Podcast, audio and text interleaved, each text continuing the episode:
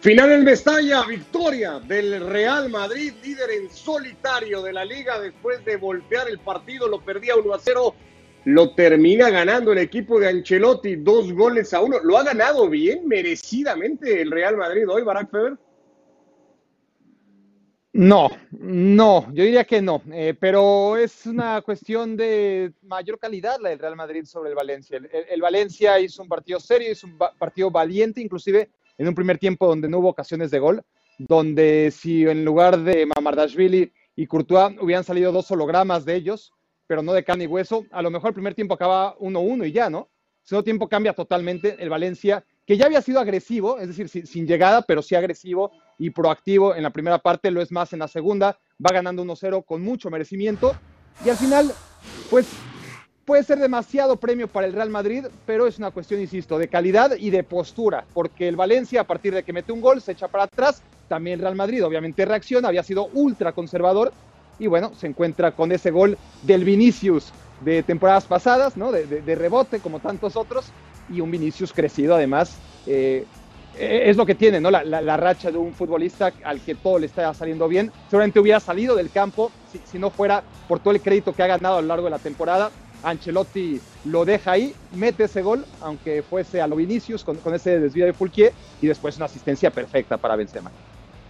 Ya, ya hablaremos de ese momento. Vamos viendo algunas imágenes. que esto de Hazard para pisar así la pelota, luego el remate era rebotado y hasta ese momento el partido pasaba poca cosa. De hecho, lo más destacado empezaban a ser las bajas por lesión. La primera llegaba con Carlos Soler, tendría una más en Valencia, sumaría una el Real Madrid con el asunto de Carvajal. Eh, al tiempo que vamos viendo imágenes, Dani, los partidos no los resumimos nunca o no los analizamos desde la ficha, pero un poco antes de entrar al aire, tú hablabas un poco de ese número, el, el de remates que hace hoy el Real Madrid, terminan siendo 18, 10 de ellos a portería. Desde esa frialdad del número, ¿es justa la victoria del equipo de Ancelotti? Si uno lee eso, parece que sí, pero después habría que a la, estadística acomodarle al lado la calidad del, remate, porque un remate rebotado que, que, esté hecho de frente al arco, que va a, darse contra el muro de la, de la, defensa, no es un remate al arco de calidad. Eh, entonces yo creo que mm, claros remates y oportunidades eh, creadas verdaderamente por el Real Madrid eh, alcanza una mano para contarlas. Y, si con cinco posibilidades, seis que sean, eh, haya marcado dos, goles me parece, dos goles, me parece que la efectividad es, eh, es notable. Creo que se, decía muy bien Barak, el peso específico de, de, las individualidades el que ha marcado la diferencia. Un poco también de fortuna en las jugadas, en los episodios claves, han volcado la balanza para el, eh, para el eh, Real Madrid. Pero si me preguntas claramente si pienso que esto es un resultado justo, yo diría que no. Hasta el 65 sin ocasiones realmente claras. Ya habíamos visto una de Guedes hasta ese momento, la más importante del partido que se había ido alta. Y acá llegaba Manuel 1 a 0. Centro largo, lo mide muy mal y lo ataca peor Lucas Vázquez. Vuelve a quedar retratado el Real Madrid por este tipo de cosas en defensa y lo define exquisito, duro para poner en ese momento el 1 a 0. Hugo Duro, jugador de la cantera del Getafe desde los 5 años, que estuvo dos años cedido en el Real Madrid y que llegó a jugar con el primer equipo con Zidane y el Real Madrid no le interesó la compra y se lo devolvió al Getafe. Jugó el año pasado y este año Bordalás apostó por llevárselo al Valencia. Y durante el partido parecía que se hacía justicia con todo lo que había vivido Hugo Duro en los últimos años con ese gol. Pero luego llegaba, pues lo que decía Barak, el Vinicius de siempre. Creo que este es un partido donde nos hemos encontrado con escenas de una película que vemos repetidamente, pero no esta temporada, en los últimos años en el Real Madrid. No merece la victoria, el eh, rival ataca, pero no eh, la materializa y al final, con tres destellos, cuatro destellos, consigue la, la victoria el Real Madrid y más de lo mismo. Es lo que hemos visto en el día de hoy. ¿Merecida o no? No lo sé. El Real Madrid acaba como líder, a pesar que durante muchos minutos de este partido no merecía ni tan siquiera el, empate. Así es como ha terminado un partido y ahí es donde vemos las estadísticas y lo que decíamos antes, 18 remates a puerta del, bueno, a, puerta, al arco 10 de ellos del Real Madrid por 12 y 4 del, del, Valencia. Bueno, en Valencia muy decepcionados y en el Madrid no es para sacar pecho por el partido que ha hecho, pero tampoco en el día del Alavés, tampoco el día del Levante, tampoco el día del Inter. Líderes Y, lo peor de todo esto es cómo se trata, que no se ve, ¿os sabéis aquella frase mía de eh, victorias que tapan defectos? Hoy ha habido muchos defectos en el Real Madrid que van a pasar ah, desapercibidos porque al final se ganó. Intentamos ahora ir desmenuzando un poco todo eso, hablamos de la parte física, de los cambios de Ancelotti. Eh, ¿Se puede decir, Dani, que este Real Madrid de momento es eh, el de la pegada, 15 goles hasta ahora en cinco fechas, el de la pegada, el de las individualidades, el que sale vivo cuando parece que lo liquidan y que acaba liquidando de manera a veces un tanto increíble, pasó a mitad de semana y pasa hoy? Ha sucedido, ha sucedido y ha sucedido, creo, um, porque la altura de los rivales con los que se ha encontrado, salvo el Inter, eh, no es eh, equiparable al, peso específico de las individualidades del Real Madrid. Eh, y eso ayuda muchas veces a que una jugada o una situación embarullada termine termine en redes. En el segundo gol yo creo que tiene mucha responsabilidad el arquero Mamardasvili, eh, saliendo, pues, equivocando completamente la salida y dejándole eh, la oportunidad a Benzema, que claramente no se hace nunca rogar cuando tiene que encontrar de cualquier manera el gol, aparentemente la toca con el hombro, eh, o sea, la empuja simplemente ante el marco desguarnecido y esto, y esto es, por ejemplo, la, cifra con la que podemos medir al Real Madrid. No crea eh, suficiente como para, eh, lo suficiente como para decir estamos, estamos mereciendo estas victorias, las estamos construyendo. Las está consiguiendo porque tiene peso específico, porque, tiene, eh, porque sabe golpear en el momento justo, pero no está construyendo y eso puede llegar a ser un problema a largo andar. Tenemos liga larga y temporada larga todavía y porque sigue teniendo un Courtois que, sigue siendo determinante en momentos fundamentales. Lo ha vuelto a hacer hoy cuando el partido estaba todavía ahí eh, por decidirse. Sigue siendo defensivamente Barak, lo primero que atender es la generación de juego, lo que más debe de preocupar a Ancelotti es la falta de, compañeros que parece le siguen faltando a Benzema y vuelve a ser Benzema, primero con la lucidez para tocar a Vinicius, después el remate como sea, pero el remate suyo para ganar el partido. Es que si no es Benzema, ¿quién? Eh, ¿Qué es lo que más le debe preocupar a, Ancelotti después del partido de hoy? Pues preocupar muchas cosas, pero cosas que tengan solución a mediano plazo o a plazo inmediato son menos, ¿no? Porque lo de la soledad de Benzema es algo que no es de esta temporada ni de la anterior sino que data desde Cristiano Ronaldo, que ya se fue a la Juventus y ahora está en Manchester United, ¿no? Y esa es la soledad de Benzema que continúa. Que Vinicius le ha hecho compañía en tiempos recientes, eso está claro. Eh, se ha colgado por ahora el Real Madrid a un estado de forma, para mí es un estado de forma que va a tener caducidad. Vamos a ver si, Vinicius logra prolongarlo durante toda la temporada, pues entonces Benzema no estará tan solo, ¿no? E, esa sensación que nos deja Benzema de que está remando contra todo el mundo, pues claramente se ha matizado con el buen estado de forma de Vinicius. Ahora, en defensa sí que se debería de, mejorar.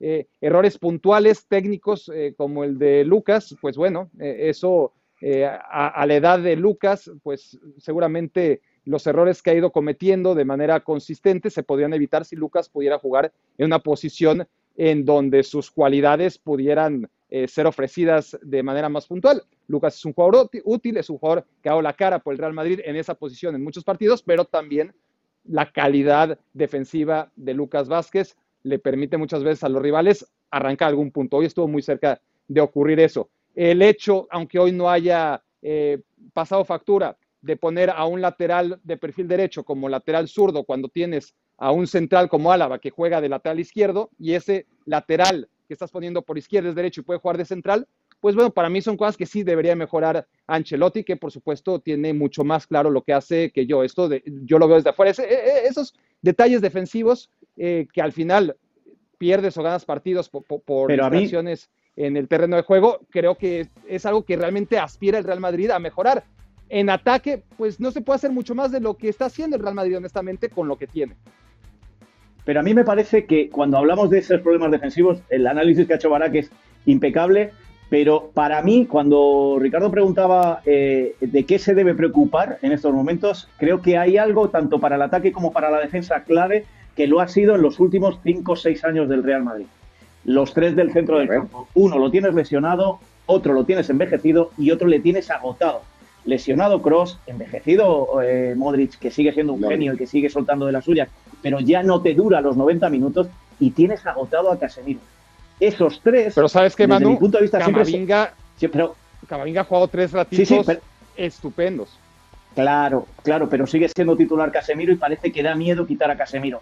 Siempre se hablaba de la columna vertebral, aquella de que hablaba del portero, que hablaba de Ramos, que hablaba de Casemiro y que hablaba arriba de, de Benzema, aquella columna. Y yo siempre decía que para mí era todo lo contrario, que era la transversal.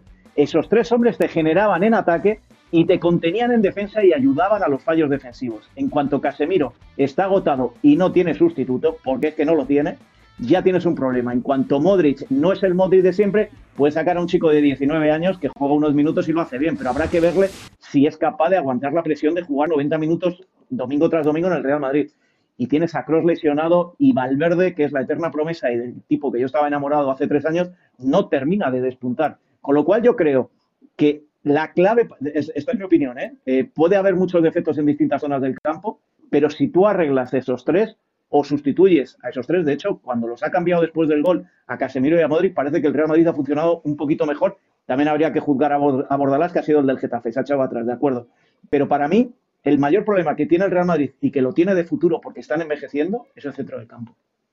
Pero sí creo Ahí que está tenemos que destacar dentro de esta realidad, perdón, lo de Eduardo Camavinga, ¿eh? es decir, Sí. sin caer en errores de, de inflar demasiado a un futbolista de esa edad y, y que todavía está por contrastarse en un partido de 90 minutos, como bien apunta Manu, lo de Eduardo Ma- Cama- Camavinga en términos de calidad y personalidad, aunque sean tres ratitos que lo hemos visto con la camiseta del Real Madrid, hablan mucho más de lo que hemos visto a otros jugadores del Real Madrid teniendo muchos más minutos de los que ha tenido Camavinga y que no tienen ni la calidad ni la personalidad del francés. Tiene, tiene un recorrido que hace en defensa para romper una contra que le hacían al Madrid, que termina él justamente eh, cortando casi dentro de su área, que, que habla un poco de lo que te da Camavinga. Con Camavinga, con eh, Isco, que hoy apuesta por él, deja Asensio sin minutos, por ejemplo, Dani, con eh, eh, Valverde, con Dani Ceballos, ¿a este Real Madrid le alcanza para suplir cuando no tenga ese tridente del medio campo? Mm, No lo sé, eh, tendrá que ver, tendrá que verse en el tiempo. eh, justamente se, planteaba aquí esa posibilidad. Eh, yo creo que la clave en, el, la cuestión de creación está, sí pasa por el medio, pero tiene también la necesidad de la compañía a, a, a Benzema. Eh, Vinicius en el primer tiempo lo vimos, eh, lo vimos muy poco eh, y cuando se desarregló el partido, como decía Manu, porque, estaba perdiendo el encuentro y tenía que ir a hacer la heroica, el Real Madrid encontró un gol y una asistencia. Eso puede parecer un defecto, esa, esa cuestión, porque no, se aprovecha su calidad de manera continua. Pero tener la calidad creo que le permite a Carlo Ancelotti a veces tener estas, eh, estos destellos que le permiten llevarse un partido que por ahí si lo empataba ya era mucho premio. No sé si el Vinicius del pasado, el que habla en Mestalla, es el Vinicius de hoy, el del gol y el de la asistencia, el del arranque de temporada del Real Madrid, que partido a partido y como sea, sigue generando un montón de comentarios. Vinicius después del 2 a 1 en Mestalla. Del equipo en el día de hoy puede haber sido la paciencia precisamente? Sí, sí, fuimos con todo delante, para adelante y conseguimos sacar un buen resultado. Creo que, que el trabajo de Mister, trabajo de todo el equipo, que, que estamos trabajando mucho eh, y estamos haciendo las cosas como nunca. Porque os ha costado muchísimo en la primera parte, también incluso en la segunda, salir, coger ritmo, tener continuidad en el juego. ¿No podíais? No, creo que, que jugamos bien, pero jugar aquí es siempre muy difícil. Y, y estaba intentando, pero las cosas no salían bien. Y al final conseguimos la, la- la remontada y, y ganamos. Ahora es seguir así, trabajar, descansar, que, que miércoles más. ¿Qué te pone más contento, tu gol o la asistencia, Karim? Con la victoria de Real Madrid. 59 partidos necesitaste, Vinicius, para marcar los primeros cinco goles con la camiseta. Cinco partidos has necesitado para marcar otros cinco esta temporada. ¿Qué te dice? Muy contento, muy contento con, con todo de, de equipo que, que me dan la confianza, que, que hacen de todo para, para yo estar bien. Me dan muchos balones para que, que puedo generar ocasiones para, para el equipo. Y creo que hoy hemos jugado bien otra vez y hemos ganado, que, que es lo más importante. Gracias, Vinicius, enhorabuena. Muchas gracias. Le dan muchos balones, es lo que dice Vini. les ha- Bueno, hablábamos de, de, esa, ese compañero que tiene que tener Karim Benzema, Manu, y ese también ayudar a la generación de juego.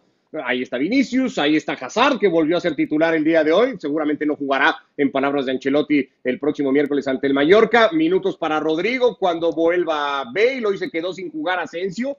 ¿Alcanza con todos estos para que el Madrid genere más y mejor juego de ataque? Es que no son ellos los que tienen que generar, si es que es lo que decíamos anteriormente, los que tienen que generar viene del centro del campo y el centro del campo posiblemente pues Camavinga si se le va dando más, más eh, juego, si Asensio en esa nueva posición en la que le está probando los entrenamientos que venimos contando ya desde hace días, Ancelotti eh, eh, se termina de adaptar, si Isco que parece que va recuperando la ilusión también. Bueno, pues todo eso, que se recupere Cross de una vez, que, se está alargando ya demasiado, que, que le den algo de descanso a Casemiro. Si eso funciona, arriba no tiene por qué haber ningún problema, porque es de la forma en la que viene jugando en los últimos años el Real Madrid. Si te funcionaba el centro del campo, al final te va a aparecer un Benzema en un partido ordenado o en un partido desordenado te va a aparecer Vinicius. Yo creo que, que no es tanto problema de pegada, porque pegada tiene, sino de generación ante distintas formas de defender que tienen los rivales del Real Madrid. Eh, bueno, el Real Madrid se medirá al Mallorca el próximo miércoles, también el miércoles el Valencia de Bordalás tendrá que ir ante el Sevilla, Dani. O, hoy el inconsciente de Bordalás, la filosofía de Bordalás, el que hace que el equipo busque manejar el 1 a 0 o, la necesidad del rival que tienes enfrente, la, superioridad de unos contra otros, ¿qué hace que el partido se, se detone así sobre el final? Yo creo esto último más que lo primero. Bordalás lo planteó bien, lo estudió bien, pero después eh, tuvo que hacer muchísimos cambios. Ya tuvo eh, la falta de Gallá en el inicio, eh, después las dos lesiones, la de Correa y la de Soler sobre todo, le quitan demasiada calidad al juego que él tenía planificado y que podía haber eh, puesto sobre, sobre el césped. Después se tuvo que arreglar, se las tuvo que arreglar con lo que tenía y llegó un momento en el que estaba ganando el partido ante el Real Madrid, sabía que tenía que aguantar el chubasco y, se vino atrás, naturalmente. Es, es casi eh, inconsciente eh, lo que hacen los futbolistas y el técnico creo que solo los acompañó para tratar de fortalecerlos eh, en, lo posible. Poco premio para, lo que habíamos visto durante la mayor parte del encuentro eh, y mucha mala suerte en tener que reconstruir el tejido creativo de su equipo eh, por las lesiones, por las faltas de último minuto. Bueno, doble compromiso en el Bernabéu para el Real Madrid a mitad de semana, ya lo decíamos, frente al Mallorca, jugará contra el Villarreal y luego volverá a ser local en la segunda jornada de la Liga de Campeones. El conjunto de Bordalás tiene al Sevilla, al Athletic, Cádiz y el Barça después para el 17 de octubre en pantalla el calendario para ambos equipos en lo que viene. Hablando del Barça, nos metemos un poquito al previo. Mañana vuelve a Camp Nou para recibir al Granada.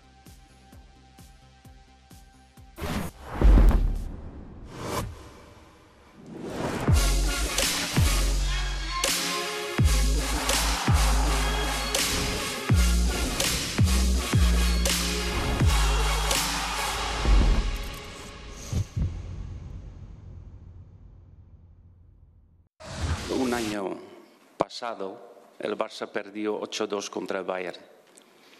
Y acabó jugando con Messi, con Griezmann, con Suárez. Otro día acabamos el partido con Mingueza, 22 años, Araujo, 22 años, Valde, 17 años, Eric García, 20 años, Cavi, 17 años, Pedri, 18 años. Demir, 19 años. Y esperamos todos a Ansu Fati dentro poco de tenerlo. Está mucho en nuestras manos, como nosotros estamos con la agresividad en juego, jugamos en casa, hay público, entonces también no se puede comparar. Va a ser un partido diferente, sobre todo por tema de público, que, que ha sido, no, no ha sido año pasado. Seguramente dicen que que es un cambio, es un tiempo, pero bueno, al final lo que cuenta una vez más es ganar partidos.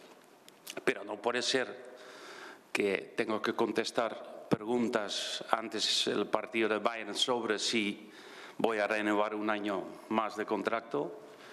Perdimos contra Bayern y ahora seguramente los próximos preguntas si, si tengo miedo a mi futuro.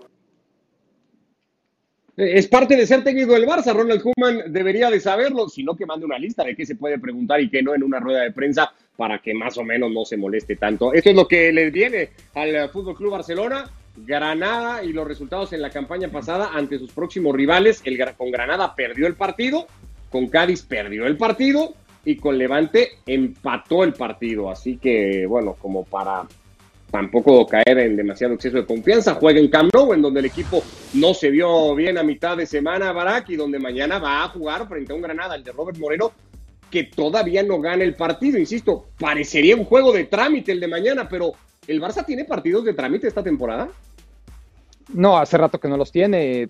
Tan es así que, que el Granada, eh, cuando el Barcelona estaba mejor estadísticamente hablando en la recta final de la temporada pasada y donde la gran mayoría de especialistas lo ponía como candidato número uno a ganar el título, pues recibió al Granada y creo que eran 24 o 26 partidos, no sin perder, ganados todos, ¿no? En el Camp Nou contra el Granada y, sabemos que, el partido acabó mal y fue el inicio del fin a, un espejismo que, vivió el Barcelona durante estas semanas. Y hablando de espejismos, el Barcelona puede ganar, debería ganar. Lo, más probable es que le gane al equipo de, Robert, que ya no es el mismo que el que se plantó en el Camp Nou hace tres, cuatro meses. Pero no dejará de ser un espejismo como el siguiente partido contra el Cádiz, contra el Levante. Al Barcelona le va a costar, eh, no, hay un partido, o es muy difícil encontrar un partido que realmente al Barcelona no le cueste desde hace rato, son muy pocos, son excepcionales pero no dejarán de ser espejismos. Si el Barcelona quiere vivir en su mentira y pensar que hay una realidad alterna, que es la de sacarle puntos a estos tipos, a este tipo de rivales y que con eso va a ser suficiente para mantener a quien lleva a cargo eh, la dirección deportiva del equipo a nivel cancha, que es Ronald Koeman, que se sigue engañando, porque la realidad la vivimos cada miércoles o jueves cuando se enfrenta al Bayern de turno, que se puede llamar Juventus la temporada pasada, también se llamó Paris Saint Germain, y que antes se llamó Liverpool y así y así podemos seguir en el tiempo. Todo el mundo tiene claro cuando el Barcelona realmente se ha enfrentado a equipos que calibran su nivel y donde el Barcelona está muy, pero muy, muy lejos, ya no solamente de sus rivales, que, cada año está más lejos, ¿no? De esos rivales europeos, sino de su potencial. E, e, esta reacción de Kuman en rueda de prensa, ese estado de ánimo un poco, Manu, de Ronald Kuman en rueda de prensa, es el reflejo de este Barça de con los nervios de punta, con que rosa casi la histeria? Vamos a ser justos ¿eh? con, con Kuman. Lo que ha venido a decir hoy Kuman no ha sido qué me debéis preguntar los periodistas. Le ha mandado un mensaje a la directiva. Esto es lo que hizo Zidane ya el año pasado, no sé si os acordáis. Le ha mandado un mensaje a la directiva. Una directiva que filtra antes del Bayern que le van a renovar y después del Bayern que está en la cuerda floja y que le van a echar. Yo creo, la sensación que tengo es que Kuman está pasando ya al ataque y está muy cansado de esa directiva. Lo que no entiendo por qué no dimite, que sería eh, una salida bastante digna para, para Kuman. Le están haciendo la vida imposible, le están dando por todos los lados y no ha dicho ninguna mentira. El 8-2 fue con Grisman, con Messi, con Piqué, con, una serie de jugadores en el campo y el 0-3 ha sido con unos chicos muy jóvenes porque no hay otra cosa, porque él empezó la temporada pensando que tenía Messi, que tenía Griezmann y, y, a las dos semanas no tenía ni a uno ni a otro y fíjate todos los problemas que tiene atrás. Mi sensación es que eh, eh, eh, te doy la razón, refleja que es el Barcelona ahora mismo, que es una hoguera, una auténtica hoguera, y ellos mismos están echando leña al fuego constantemente. Y en segundo lugar, que, lo que hace Kuman es defenderse de ese fuego al que le están quemando. Pero si yo fuera Kuman, el día que la porta le dijo, espera, que voy a buscar a otro, si no, me si no lo encuentro, tú sigues, yo me hubiera ido. Es que ser de un segundo plato como es Kuman, le va a pasar factura todo el año. Y más con la plantilla que le han dejado con estas declaraciones que venimos escuchando, Dani, de esto es lo que hay, esto es lo que somos, este es un escenario que teníamos contemplado, ¿no? Que vino del técnico, del capitán, del presidente, eh, este vuelta al discurso de, de, los jóvenes que hay, no sé si al Barça hay que venirlo a ver en un par de años cuando estos jóvenes ya no sean tan jóvenes y estén más curtidos, ¿a este Barça le va a alcanzar para partidos como el de mañana?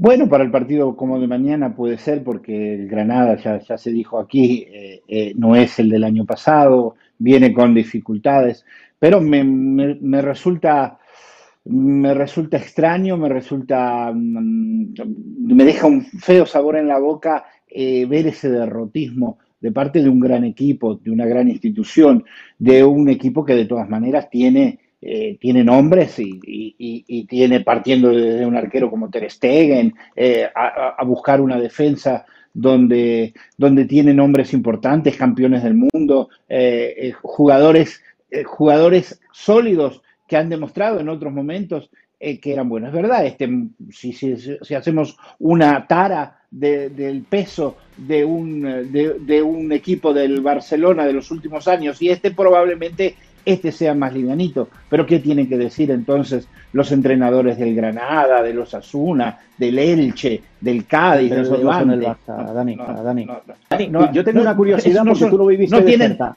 No, pero, pero, pero te voy a hacer yo a ti la pregunta, si me, si me permite, Ricardo, que para eso es el, el moderador. Por En- favor, por favor. ¿En, en qué se parece, ¿En qué se parece esta situación a la caída al infierno sin jugar competiciones europeas y quedando en mitad de la tabla del Inter y del Milan de hace cuatro años, no mucho más? Porque parece que han estado toda la vida en competición europea, pero ellos han tenido que pasar también una travesía del, del- del, eh, por, por el desierto. ¿Se parece en algo a lo que sufrieron Sí. Inter y Milan? No porque tiene mucha más calidad el, el, eh, Barcelona, porque tiene una cantera en la cual se puede apoyar y de la que puede tirar siempre, eh, sacando muy buenos resultados. Eh, y porque el, el, el ahogo que tuvo el, eh, eh, el que tuvieron los equipos italianos eh, fue más fue de un tipo de un tipo distinto, un tipo en el que no cambios de propiedad, no supieron no supieron manejar las finanzas, estaban acostumbrados a un tipo de vida en el cual ¿Y el era Barça? tirar manteca al techo. Eh, no, pero, pero, el- pero el Barça tiene un fundamento detrás, que es la cantera, la escuela, el estilo, más que un club. Ahora es un, no solo que es más que un club, sino un, un club eh, más, un, un club cualquiera. Llega sin Pedri y sin Alba. Son dos futbolistas a estas alturas, para como están las cosas en el Barcelona, eh, Barak, eh, imprescindibles, más allá de que el rival sea No, Granada. no, no, imprescindibles no, pero, pero útiles y, y útiles no hay muchos ahora mismo en, en el Barcelona. A- a- así está el asunto. Entonces, el, asunto de que en defensa el, el Barcelona esté siempre tratando de inventar cosas porque no tiene elementos, eh, o, están lesionados o no tiene la calidad suficiente, pues te invita a, pensar, bueno, eh, la, cantera del Barcelona, si pone a un lateral izquierdo o un lateral derecho distintos a los que estamos acostumbrados a ver, no debería de pesar tanto, ¿no? Eh, no es una posición a priori cuando juegas contra el Granada en que puedas, en que te tengas que asustar porque no está Jordi Alba, faltaba más. Pero es verdad, es verdad que de por sí tienen pocos y, pierden una pieza que es de los que más o menos, sin ser ninguna otra cosa, eh, ni- ninguna cosa de otro mundo, como es Jordi Alba, más o menos ha mantenido un estándar de calidad medio, pues sí, es un pequeño problema más, pero, pero no debería de ser algo como para pensar que las bajas pero- del propio Pedri, del propio Pedri, que, que- que- que este Pedri que hemos visto en este inicio de temporada y con toda la justificación del mundo, con toda la justificación del mundo, pero este Pedri No es el del tiene anterior. nada que ver con el de la temporada pasada. Ba- Barak, Es pero. ¿no crees que el trabajo del entrenador de Ronald Koeman en este caso es el de crear con lo que tiene, de administrar mejor la calidad, porque de todas maneras tiene calidad ese equipo, tiene mucha más calidad de, de- de- de la mayoría de los equipos eh, que, que- que compiten contra él. Eh, no es, no Sí, es sí, un sí, trabajo. Dani, pero este ¿por qué Barça estará- tiene que competir contra el Madrid y el Atleti, no contra el Granada. Y si ya tiene dificultades con el Pero- Granada, figúrate pero cuando no se compite. Al Atleti. no, no compite contra el, contra el Granada siquiera eh, si hace esta declaración. Sí, sí. No, Eh, Por cierto, hablando de va. acumulación de problemas, ¿cómo está el tema de Sergi Roberto, Manu? ¿Es un problema más? ¿Mañana puedas repitos a Sergi Roberto y todo? Eh, este, hay dudas de si va a jugar o no va a jugar y te voy a contar lo que dicen los culés, lo que dicen los barcelonistas, que se le silbó injustamente porque este se bajó el sueldo, este salvó al equipo en muchas ocasiones, es un chico de la cantera y hay una sensación de que se le trató injustamente el otro día. Aún así, eh, Koeman tiene dudas de si va a jugar o no y ojo, sigue negociando para bajarse el sueldo y a lo mejor esos pitos hace que no se lo baje. Sí, el héroe de la famosa remontada ante el Paris Saint Germain, o por lo menos el autor del gol que terminó cuajando eh, la remontada. Ya nos vamos, Barak. Gracias, Manu. Dani, abrazo Saludos. para los tres. Abrazo. Acá estamos mañana. El partido eh, del Chao. Barça Granada está por ESPN Plus.